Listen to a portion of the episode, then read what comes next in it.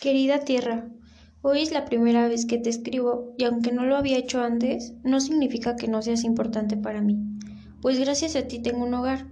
Eres hermosa y sé que pocas veces disfrutamos y valoramos tu belleza.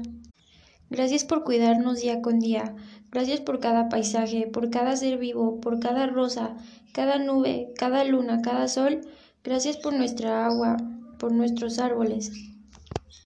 Somos nosotros, los seres humanos, a quien tanto cuidas y proteges, tus mismos hijos, los que a veces te hacemos tanto daño, te quemamos, desperdiciamos tu agua, acabamos con tus animales y tus áreas forestales.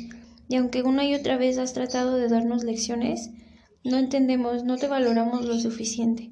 Y por eso hoy, en nombre de todo ser habitante en tu misma tierra, te pido disculpas y prometo protegerte y cuidarte como tú a mí. Hoy llevamos a cabo actos buenos, para contrarrestar tanto mal. Estamos decididos a reconstruirte, para cuidarte y amarte cada día. Hoy y el resto de nuestras vidas queremos ser modelos de acción que sirvan a futuras generaciones para que te valoren y te aprecien en tu justa dimensión.